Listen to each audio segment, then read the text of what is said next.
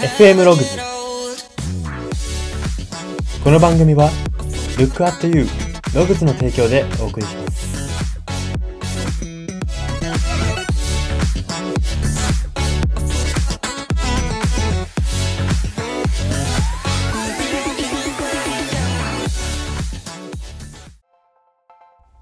どうも。秋の花粉にやられている気がする人材エージェント Y です。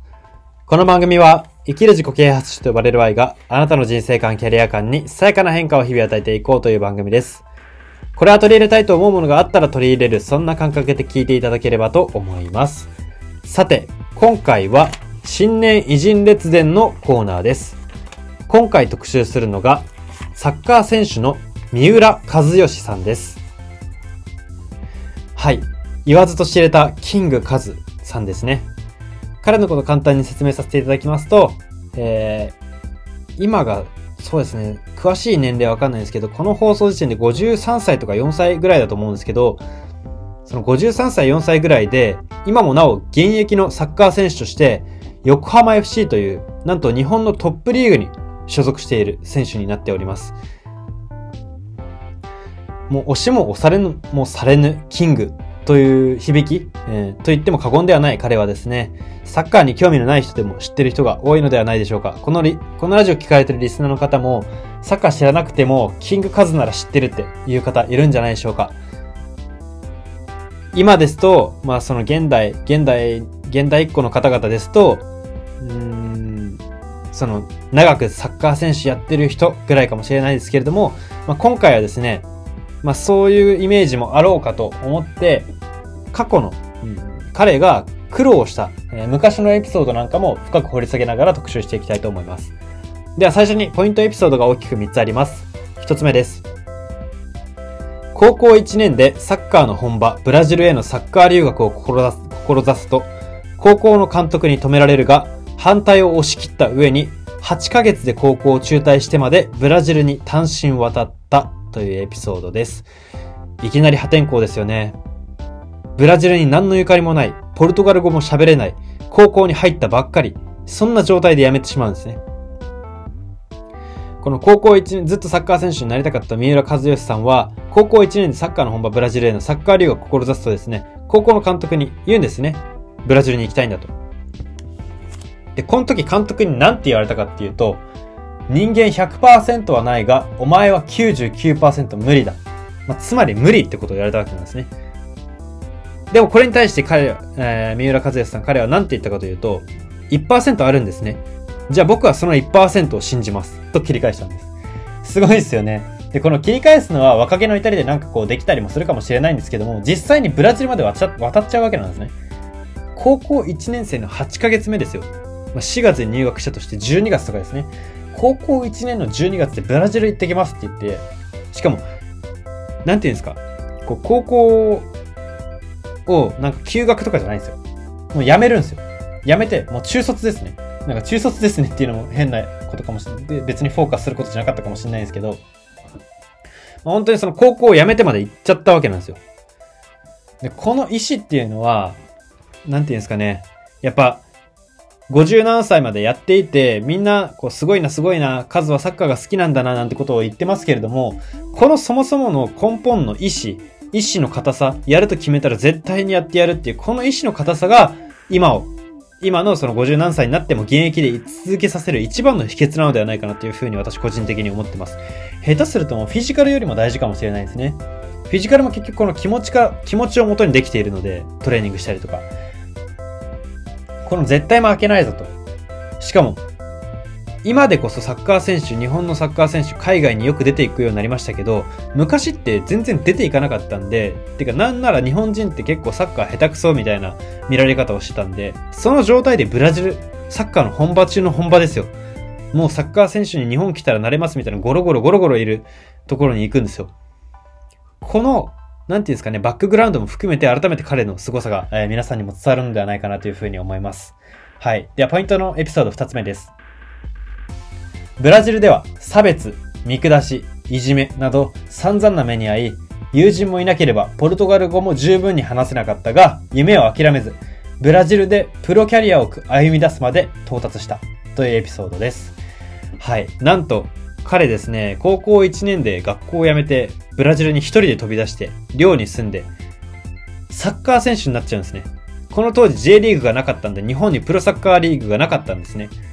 でも、問題ない。彼はブラジルでプロになっちゃったんです。すごいですよね。先ほども言いましたけど、今以上、今以上どころじゃないですね。昔の日本のサッカー選手なんて、むしろもうなんか日本人っていうだけでサッカー選手って言っても何が価値があるの？みたいな。まあ、それぐらいの勢いですよ、ブラジルだったら。で、ブラジルって親日寄りの国なんですね。日本に対して親しみ、こう込めてくれるというか、親日寄りの国なんですけれども、その昔はさっきも言ったように、サッカーが下手な国という見られ方を特にされていた。今も実際されてるんですけど、特にされていたため、その点で一番こう、彼は冷や、ややかな目を向けられるわけなんですね。日本人がサッカーしに来た。うちに？うちの国に？何の用？っていう。でですね、実際その当時の現地では、ジャポネスっていう現地の言葉で日本人っていう表現があるんですけど、ジャポネスっていう言葉は、サッカーが下手な人ということとイコールにされてたんですね。だから例えば、なんて言うんでしょう。サブラジルの中でサッカー下手な人いたら、なんか、おい、お前ジャポネスだな、みたいな。おい、ようジャポネス、みたいな感じですね。なんかちょっとわかりやすく例えるとこんな感じなんですけど、まあそういうサッカーが下手な人の言い換えとしてジャポネス、日本人って言われてたんですよ。それぐらい馬鹿にされてたんですね。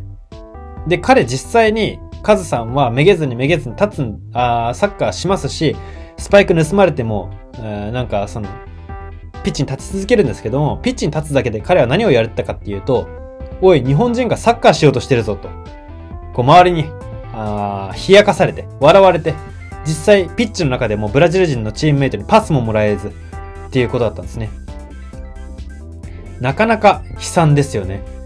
ここで、高校1年生ですよ。超多感な時期ですよ。この多感な時期に、日本に帰るとか、もうなんか、寮なんてうんざりだみたいなとか、なんか失踪とか、そういうものがないってすごいですよね。うん、あもしかしたらその帰りたいとかあったかもしれないですけど、でもやり抜いて実際プロにまでなってるわけじゃないですか。現地でプロになるって、たとえ現代のサッカー、日本サッカーのレベル上がってるって言っても、現代の日本人でもそうそう無理だと思います。本当に現代の日本人全員がサッカー選手目指してたとしても、本当に1人2人出るか出ないかぐらいだと思います。彼のサッカーへの意志ってそんだけ強いんですよ。まあこれなんか、そのサッカーとかアーティストとかそういう専門職だと、まあそういう天才いるよねって思うかもしれないんですけど、本来仕事とかもそうなはずなんですよね。えー、例えばリあリスナーの皆さんがどんなところで働かれてるかわかりませんけれども、もしかしたら、なんか、うわ、プロはすげえな。自分はこう、なんかまったり毎日働いて、あ全然ストイックでもないし、とかって思ってる方もいるかもしれないですけども、そういう方がもしいるのであれば考えてほしいんですね。そのあなたの会社のトップは本当にそういう感じですかと。トップもそういう感じですかと。おそらくトップって数みたい、数さんみたいにこのストイックさがあったりとか。もうなんか何が何でもこの会社を守ってやるぞみたいな。こうなんか不必要なぐらいの責任感を持ってたりだとかしてると思うんですね。というかしてるから、その働いてる人っていうのは働けていけるわけなんですよ。トップがそういうことをしてるから。なので、ここから読み取れることというか、私たちが学ぶべきことっていうのはですね、これを、あの、数のスーパーエピソードで留めないことですね。で、日本人サッカー選手の奇跡と捉えないことです。自分たちも、そういう、なんていうんですかね、そういう境地まで行けることがあるはずなんだと。自分たちの会社の、まずトップ。じゃあ会社勤めじゃなくて学生さんだったら、どうでしょうね。まあなんか、成績一番の人とかでいいんですかね。部活だったらずっと試合出てる人とか。まあ、こういう人って大体異次元の、こう、なんていうんですか、こだわりとか集中力を持ってたりするんで、まあ、そういう人からまず見習って、えー、そういう人に対して負けたくないって気持ちをまず持ったところから始めて、徐々に徐々にこう、ストイックな道を貫いた方が、あ人生とか、仕事とか夢とか、すべて、こう、充実するのではないかなというふうに思います。はい、では最後のエピソード3点目です。J リーグ史上最高齢の53歳も、の今もなお日本トップリーグの選手であり、どんな立ち位置になろうと、どんな周りの声があろうと、選手で居続けることにこだわっているということです。先ほどから私52か3かどれぐらいだろうって言ったんですけど、自分でまとめてました。53歳です、彼。このラジオ放送時点で53歳なんですけど、まあ、彼の一番大きな、一番というか仕事においての一つ大きな特徴はですね、選手にこだわることなんですね。彼は実際今53歳で日本のトップリーグいますけど、正直な話、試合に絡めることはもう少ないです。J リーグファンの中には客寄せパンダと揶揄する人もいます。客寄せパンダっていうのは、ご存知の方もいるかなと思いますけれども、ユニフォームを買わせるとか、数見たいって言ってチケット買わせるとか、まあその商業目的で置かれてる人みたいな。そうやって揶揄する人もいるんですね。でも実際、もしかするとその商業、商業要素というか、えー、なんていうんですかね、実際商業的には彼はすごく貢献してると思います。ですけど、彼はサッカー選手でいることに貫くんですね。そのもうなんか客寄せパンダとかやれるからやりたくないとか、試合出れないからもうやりたくないじゃないんですよ。試合出れなくてもプロで居続けるんですよ。すごいですよね、この、なんか、選手へのこだわりの姿勢。実際、彼にはですね、引退しても仕事が殺到することなんていうのはもう目に見えてることですし、おそらく本人も分かってると思うんですね。彼が引退して、サッカー界が放っておくわけがないんですよ。もう。それも下手するとサッカーしてない人でもわかるかなと思うんですけど。でも彼は、必要とされる限りはずっと現役と、そういう姿勢を貫いているんですね。まあ、ここに彼の一つ信念、こだわりを感じますし、まあ、彼は、よく自己分析ができているのではないかなというふうになんかすごく上からみたいになっちゃいましたけど、思います。というのも、自分はプレイヤーなんだと。うん、監督とかもいいけれども、そういう抽象的にサッカーが好き、抽象的になんかもうサッカーっていうジャンルが好きです以上に、プレイが好きなんだと。自分が活躍してゴール決めてっていうのがもう、ゴールの味が忘れられないんだみたいな感じですね。まあ、このですね、まあ、なんかこう、自分この業界だなとか、これ好きだなっていうとここだわる人いますけれども、それを見るのが好きなのか、実際にプレイするのが好きなのかとか、そういうところまでこだわって自覚できている人、自分はこっちが好きで、っていうことを理解できている人は、意外と世の中にいないのではないかなっていうふうに思いますし、私たちもそういうところは、えー、学ぶべきところかなというふうに思います。細かいところまで突き詰めていきましょうということですね。はい。そんな感じで彼のエピソードはここまでにして、ここからは彼の言葉を2つ紹介します。1つ目です。99回外しても平然と100回目を蹴る。そういう精神構造でないとやっていけないということです。まあ、このね、やっていけないっていうのは夢とか、なんかこう挑戦への道のりということですね。彼はまあサッカー選手なんでサッカーで例えましたけども、これはいろんなことに応用ができる素晴らしい言葉だと思います。99回外して自分向いてないかもって思う人は実際本当に向いてないと思います。結局、あの、その、向いてないかもって言ってる人って、自己紹介をしてることなんですよね。これなんかちょっと皮肉っぽいんですけど、私も自分なんかこれは肝に銘じてるとこなんですけど、まあ、99回外した時にもしかしたら自分向いてないのかなって言ってしまってはいけないんですね。それ言ってしまうと極論全部そうなんですよ。あの、99回外れる時は外れるんですよ。何やっても。では、平然と100回目を蹴れるジャンルであるかどうかっていうのはすごく大事なんです。それがかなり少ないから大事なんです。皆さんも、リスナーの皆さんもぜひ時間があったらしてみてほしいんですけど、自分は99回外しても100回目平然と蹴れるジャンルなんだろうと。どんなことになったら、それぐらい狂気的になれるだろうというふうに考えてみてほしいんですね。そうすると、えー、自分のやりたいこととか、夢中になれることとか、長く仕事にできることっていうのが見つかるのではないかなというふうに思います。はい、では最後言葉二つ目です。いいことしか言われない時期はまだまだ。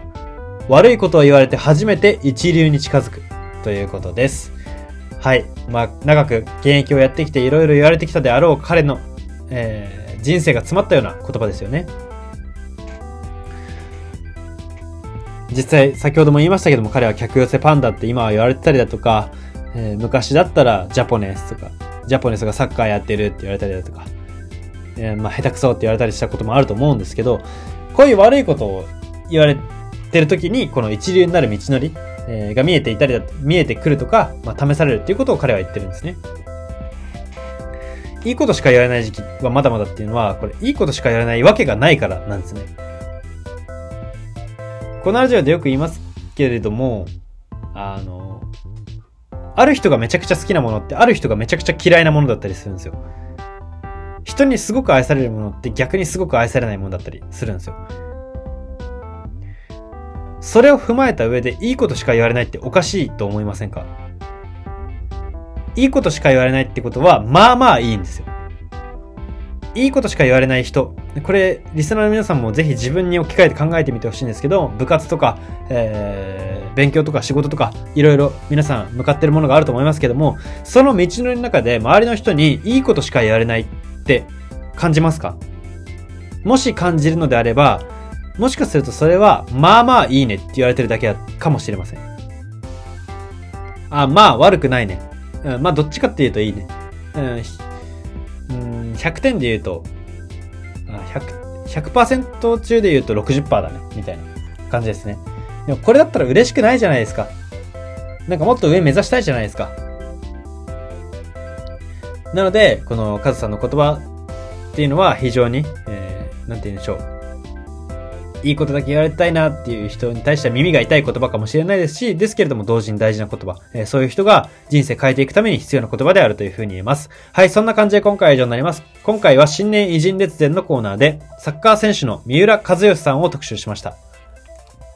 FM ログズ今回の放送は以上になります。いかがだったでしょうか？